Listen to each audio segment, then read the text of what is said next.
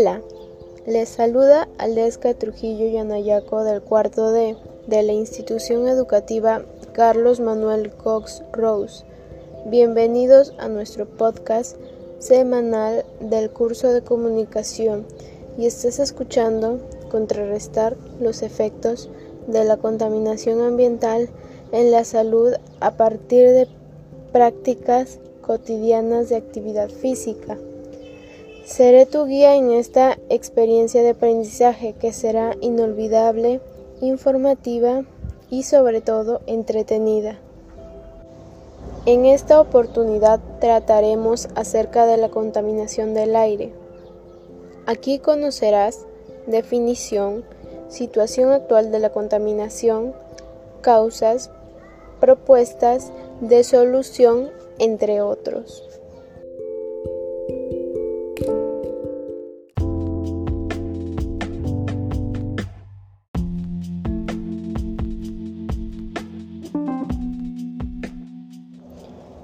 Debemos entender que la contaminación del aire es uno de los problemas que más aqueja a nuestra sociedad en los últimos tiempos.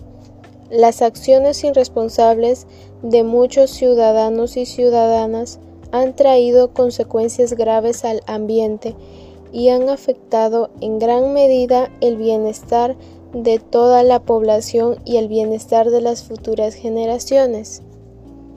Sin embargo, también existen fuentes naturales que contaminan el ambiente, como el de los gases que emiten los volcanes y los manantiales de aguas sulfurosas.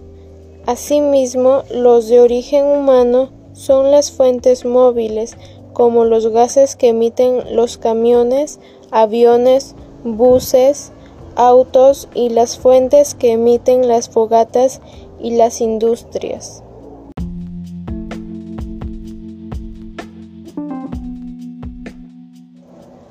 Por ello, es importante proponer acciones que reduzcan los altos índices de contaminación y comprometernos con su cumplimiento en favor del ambiente y la salud de todos los seres vivos. En el caso de las fuentes fijas, sus gases contaminantes debilitan la capa de ozono, y entre esos contaminantes se encuentran los clorofluorocarbonos que al llegar a la atmósfera se rompen y generan monóxido de carbono, que al reaccionar con el ozono no sirve para filtrar los rayos ultravioletas. Tengamos en cuenta que los rayos ultravioletas son parte del medio ambiente y la vida en la Tierra. No obstante, su ingreso en exceso a la superficie terrestre pone en peligro la vida de los seres vivos. Lamentablemente estamos viviendo una situación muy difícil, ya que la contaminación está al alcance de todos.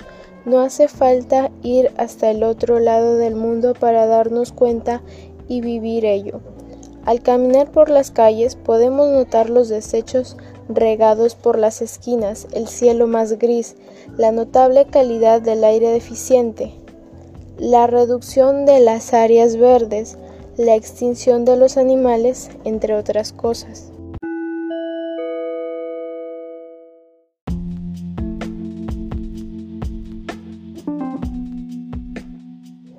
Asimismo, entre las principales causas que ocasionan esta situación se encuentran la combustión, es una de las máximas fuentes contaminantes del aire, tales como la energía que emanan los automóviles por su combustible, el cual emite dióxido de carbono que después asciende hasta la capa atmosférica. La quema de residuos a cielo abierto y los desechos orgánicos en los vertederos liberan a la atmósfera dioxinas nocivas, furanos, metano y carbono negro. A nivel mundial se estima que el 40% de los residuos se queman al aire libre. La causa principal de la contaminación industrial es la quema a gran escala de combustibles fósiles, como el petróleo, el carbono y el gas. Además, los generadores diésel suponen una preocupación creciente en áreas desconectadas de la red eléctrica. La deforestación. La tala indiscriminada de árboles provoca la aparición de sedimentos y bacterias bajo el suelo que se filtran por la tierra hasta alcanzar el agua subterránea y la contaminan. El proceso de trabajo de una mina genera enormes impactos ambientales en el ecosistema, como ciertos cambios en la morfología del terreno o la contaminación del aire y del suelo debido a los químicos y desechos que no son debidamente tratados y almacenados. Además, se filtran en la tierra y alcanzan el agua subterránea.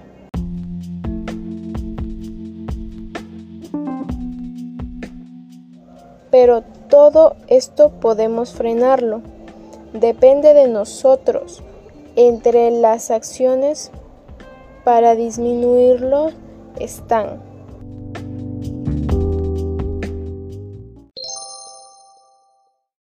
Podemos contrarrestar los efectos de la contaminación ambiental en la salud a partir de las prácticas cotidianas de actividad física. Podemos transportarnos utilizando bicicletas. Otra opción es ir caminando. Ambos son buenas opciones y así nos permiten evitar el uso excesivo de medios de transporte que contaminen el ambiente, además de beneficiar a nuestra economía, benefician a nuestra salud y es ecológico. También debemos realizar ejercicios de coordinación, flexibilidad, resistencia, etc. Esto ayuda a nuestra salud, a prevenir diferentes enfermedades y al ambiente, ya que al ser personas más activas nos permite reducir el uso del transporte y así el aire esté más limpio. Otro punto es asumir la autoestima como valor personal para brindar alternativas de solución a problemas diversos. El tener una buena autoestima permite que seamos personas más productivas, empáticas y solidarias con el ambiente, haciendo un cambio y alentando a más personas a que cuiden del ambiente que es una fuente vital para todos. Crear un cronograma de actividades que nos ayuden a superar enfermedades relacionadas con el estrés o la obesidad. Ayuda a estar más organizado frente a nuestras actividades y rutinas.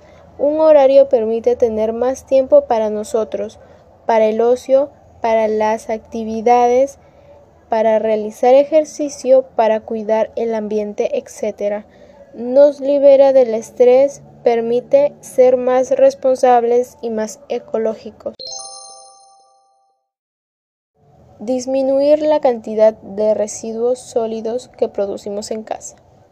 Para disminuir los residuos sólidos que habitualmente hacemos, podemos reutilizar, reducir y reciclar algunos objetos, así como podemos realizar manualidades, diferentes accesorios o tachos para depositar los residuos.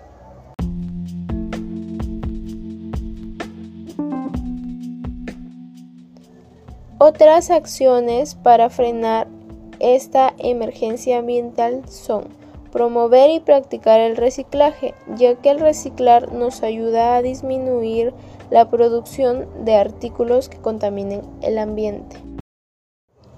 Evitar el uso de artículos tóxicos, ya que generan gases tóxicos que contaminan principalmente al aire. Por eso trata de no utilizar aerosoles, productos de limpieza nocivos, etc. Expandir las áreas verdes. Cada uno puede plantar un árbol, plantas, flores, etc., ya que éstas producen oxígeno y filtran la radiación. Además, absorben los contaminantes y amortiguan los ruidos. También son el lugar de paseo, el relax o el ocio.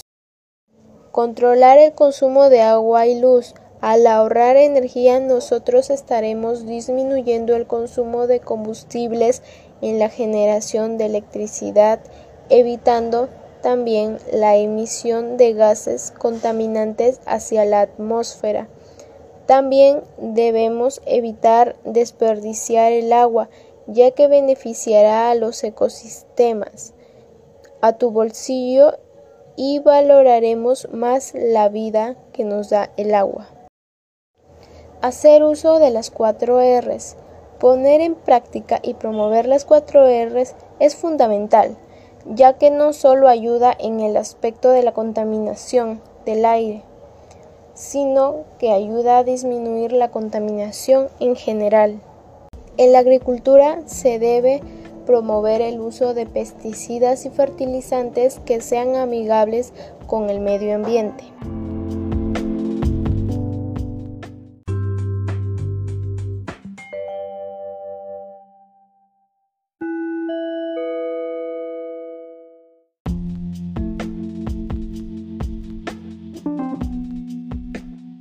Con todo lo mencionado anteriormente, estamos seguros que tú serás consciente y tomarás estas acciones para implementarlas en tu vida diaria.